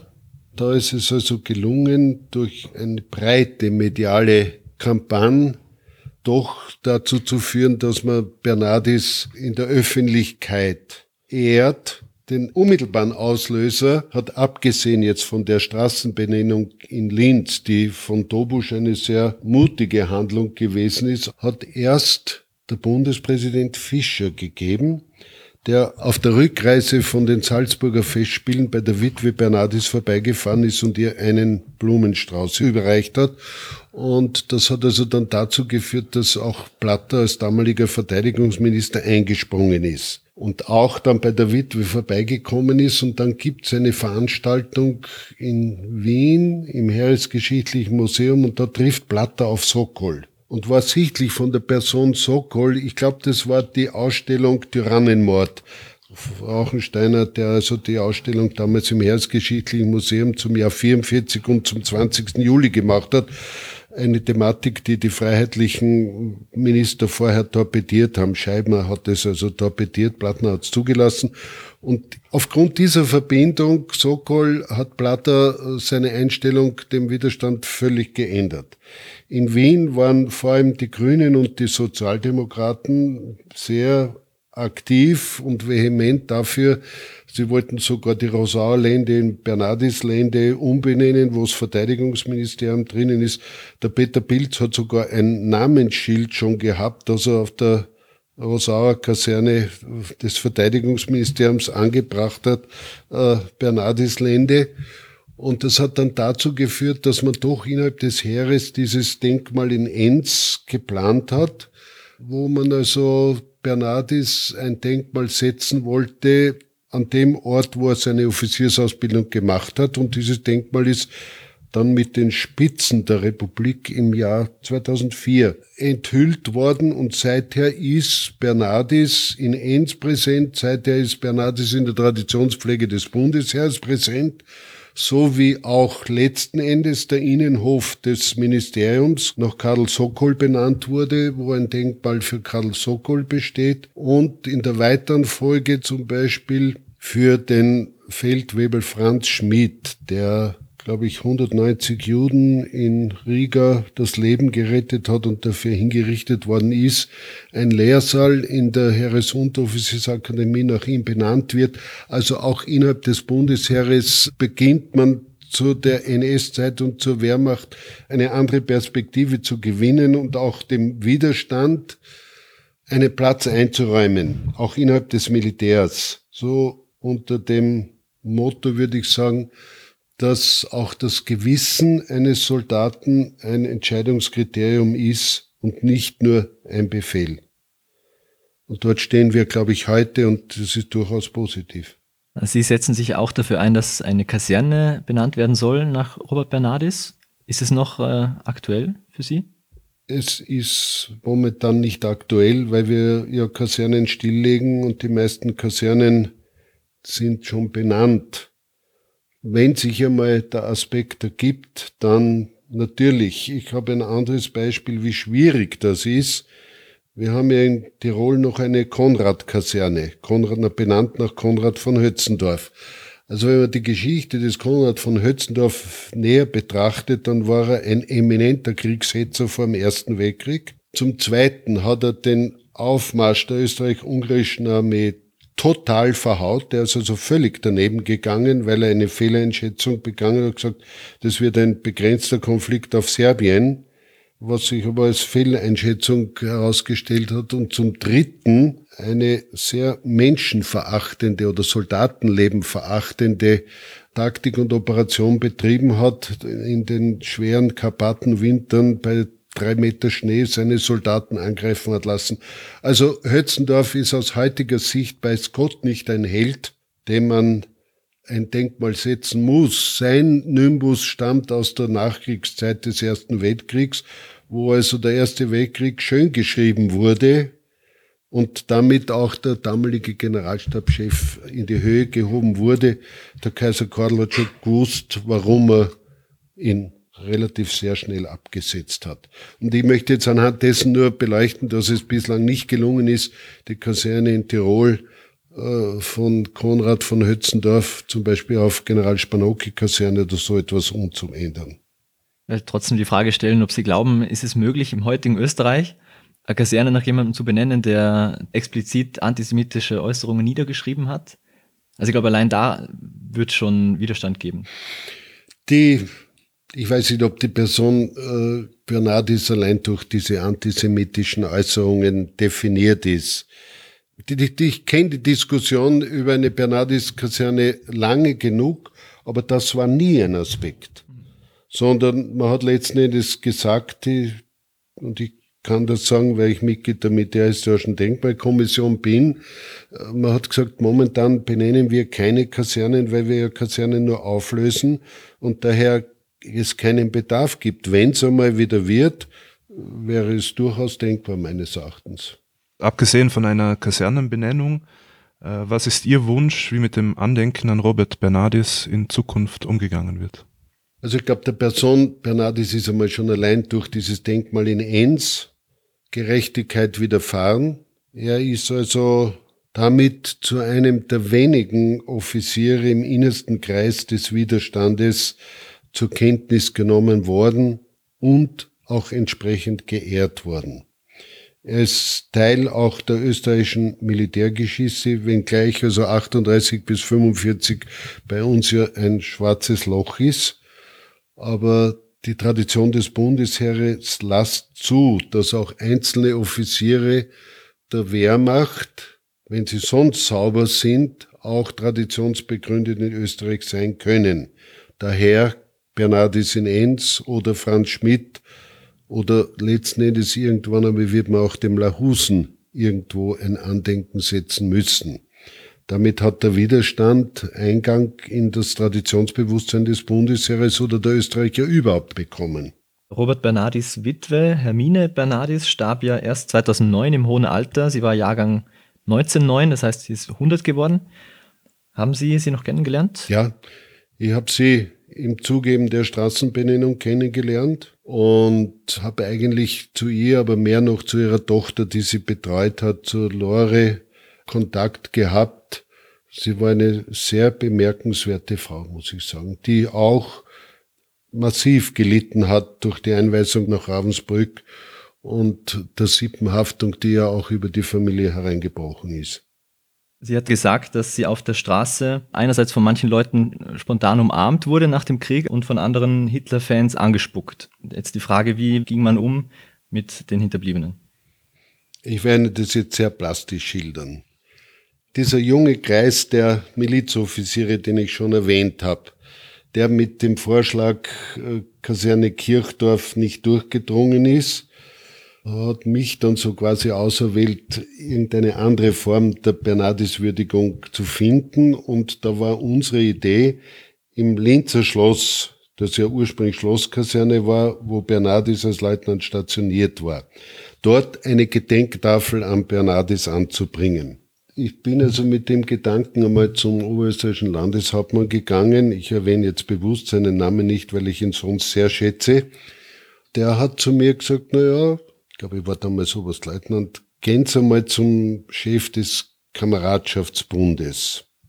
Das war damals der spätere Gendarmerie-General Deisenberger, selber ein Wiener Neustädter und Ritterkreuzträger. Und ich bin zu dem hingegangen mit sehr gemischten Gefühlen, weil ich wusste, dass also Kameradschaftsbund und Widerstand, das waren zwei Sachen, die also nicht gut zusammengegangen sind. Und der General Deisenberger hat mich also dahingehend überrascht, indem er gesagt hat, ja, selbstverständlich, weil diese Leute haben gewusst, wenn sie nicht durchkommen, ist der Kopf ab. Wir an der Front haben immer noch eine gewisse Überlebenschance gehabt. Also gehen zurück zum Landeshauptmann und sagen, Sie haben, der Kameradschaftsbund hat nichts dagegen, was an sich ja schon sehr erstaunlich war. Ich bin dann zum Landeshauptmann zurückgegangen der hat dann zu mir gesagt, schau an, Servus-Leutnant, der Kameradschaftsbund in Oberösterreich hat 32.000 Mitglieder. Wenn ich das mal drei nehme, sind das fast 100.000 Wählerstimmen. Müssen wir das jetzt provozieren? Also so ist die Tafel nicht zustande gekommen, aber Dobusch, der schon erwähnt war, ist auf den Zug aufgesprungen, hat interessanterweise zuerst beim Dokumentationsarchiv des Widerstandes nachgefragt, ob die Person Bernardis clean ist. Die haben also vom NSR damals nichts gewusst, haben gesagt, ja. Und Bernardis hat von Dobusch in Linz eine sehr repräsentative Straße gewidmet bekommen, die in Anwesenheit des deutschen Botschafters in Wien eingeweiht und eröffnet worden ist. Da war auch die Witwe Bernardis und die Kinder noch dabei. Also das war die erste Gäste in Österreich, dem Bernardis ein Andenken zu setzen. In Hannover, glaube ich, hat es ja schon länger eine Straße gegeben. Ja, den Franz Schmidt hat man in Deutschland eine Kaserne gewidmet, die mittlerweile glaube ich, auch aufgelöst worden ist. Also die Bundesrepublik Deutschland hat einen ganz anderen Bezug zum Widerstand gehabt. Innerhalb der Bundeswehr war der Widerstand ja ein Identifikationsprozess und ist es bis heute. Nicht immer, wie wir wissen, aber grosso modo doch. Das Amt Blank in Deutschland, das der Vorläufer des Verteidigungsministeriums war, dass also die Wehrmachtsoffiziere die in der Bundeswehr wieder Fuß fassen wollten, abgecheckt hat. Dort war eine der Fragen, wie stehen Sie zum Widerstand des 20. Juli? Also jeder musste sich so quasi dort deklarieren. Und in der Kommission oder dem Senat sind also Leute des 20. Juli drinnen gesessen. In Österreich hat keiner danach gefragt, wie er zum nationalsozialistischen Gedankengut gestanden ist oder wie er zum Widerstand gestanden ist. Möglicherweise wären da manche ausgestiegen, denn wir haben es ja geschafft, auch ehemalige SS-Offiziere im Bundesheer wieder aufzunehmen, obwohl das sowohl den österreichischen Gesetzen als auch dem Staatsvertrag widersprochen hat. Also wir Österreicher waren da wesentlich großzügiger. Das hat sich also auch lange Jahre in der Geschichtsbetrachtung Ich habe das schon erwähnt, Militärakademie, drei Jahre, aber der Widerstand war nie ein Thema. Aus aktuellem Anlass, wir haben jetzt die Bildung einer schwarz-blauen Regierung erlebt und Sie waren ja bei Schwarz-Blau 1 im Jahr 99 als Adjutant von Kleestil hautnah dabei. Sie sollen es auch gewesen sein, der Kleestil empfohlen hat, zwei Minister nicht anzugeloben. Stimmt das? Also das ist zu viel der Ehre. Nein, nein. Also das wäre weit über meine Rolle hinausgegangen und das war schon Glestil selber, der das äh, damals gefordert hat. Das war Prinzhorn und Kabasch äh, aus gutem Grund. Aber ich war der, der die Bundesregierung unterirdisch in die Präsidentschaftskanzlei führen durfte, weil Schüssel nicht über den Ballhausplatz gehen wollte es gibt in der Präsidentschaftskanzlei einen Aufzug, der ebenerdig bis in den dritten Stock hinaufgeht und der nach unten zwei Stockwerke noch in die Tiefe geht. Drei Stockwerke in die Tiefe geht, denn die Hofburg ist genauso tief unten, wie sie überhalb der Horizontale herausschaut. Ich habe also die erste Garnitur in den Aufzug hinein und da gab es also ein Schloss, damit nicht jeder die benutzen darf. Und mit dem ersten Schub bin ich also anstandslos hinaufgekommen, dann hinunter. Zweiten, die haben alle dreckige Schuhe gehabt, weil das alles staubig war dort unten. Und ich habe also die zweite Garnitur der Bundesregierung Schüssel 1 drinnen und drehe den Schlüssel und der Aufzug hebt sich nicht. Also mir sind die Schweißtropfen waagrecht gekommen. Ich habe, glaube ich, zehnmal gedreht, bis er beim zehnten Mal dann endlich doch in die Höhe geschwebt ist und so konnte die Bundesregierung dann angelobt werden. Ja, das war sicher eine spannende Zeit, diese Regierungsbildung damals, weil ihr Glästil ja doch massiv Einfluss genommen hat auf die damalige Regierung und vielleicht auch eine Lanze für Glestil brechen, dem er ja im Nachhinein dann so bös vorgeworfen hat, er hätte für die Sanktionen votiert. Das stimmt nicht. Die Begründung, warum Glestil äh, so entschieden versucht hat, das Blau-Schwarz durch eine andere Regierungsform zu ersetzen, geht zurück auf ein Erlebnis in Istanbul. Da war eine OSZD-Konferenz, weiß ich, 50er, 40er OSZD, jedenfalls ein sehr prominenter Personenkreis. Da waren die Wahlen in Österreich schon geschlagen und es hat also, man hat schon gesehen, aha, mit dem Klima, das wird nichts recht. Und da kam es also zu einem Schreiduell zwischen Schüssel, der noch Außenminister war damals, und Chirac. Und der Chirac hat ihm also massiv gewarnt, eine schwarz-blaue Regierung zu bilden. Das würde also schiefgehen und Klestil hat das mitbekommen.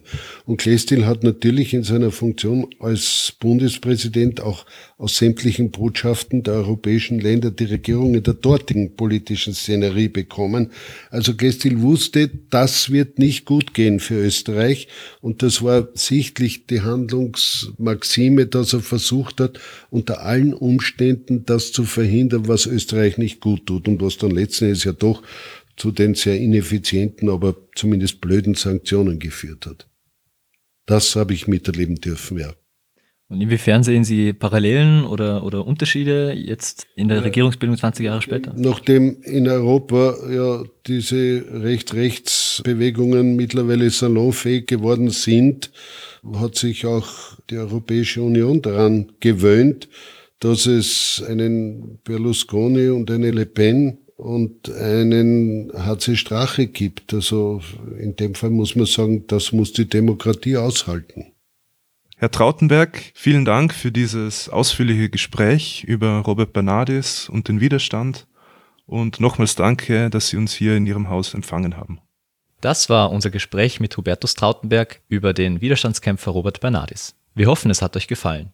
Wie immer freuen wir uns über euer Feedback. Schreibt uns einfach entweder per Mail an info@stubert.at oder kontaktiert uns über Facebook oder Twitter.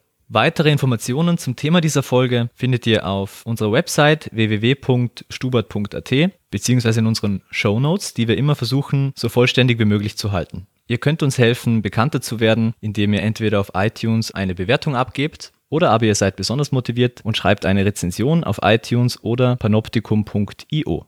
Wer uns unterstützen möchte, kann das gerne tun über PayPal oder über den Flatter-Button auf unserer Website. Zum Abschluss lassen wir noch einmal Hubertus Trautenberg zu Wort kommen. Er hat uns nämlich etwas mehr über sein Engagement für die Gedenkstätte Schloss Hartheim sowie die dortige Dauerausstellung Wert des Lebens erzählt.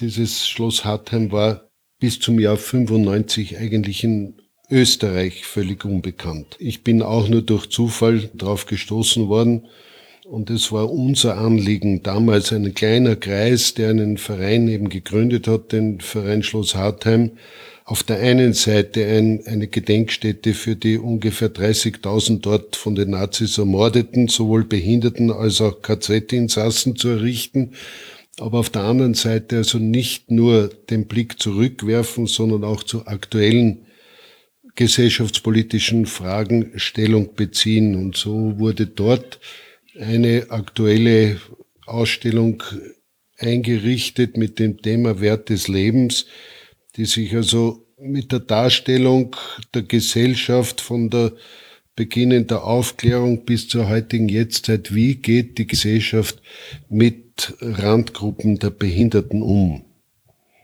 Ja, verjelt's Gott, früher ist das gesehen. Wir hören uns beim nächsten Stubert. Gute miteinander. Punkt. Jetzt, jetzt, jetzt schaut man aus. Ich gratuliere, ihr habt euch wirklich toll vorbereitet, muss ich sagen. Na, da steckt viel Arbeit drinnen, viel gelesen.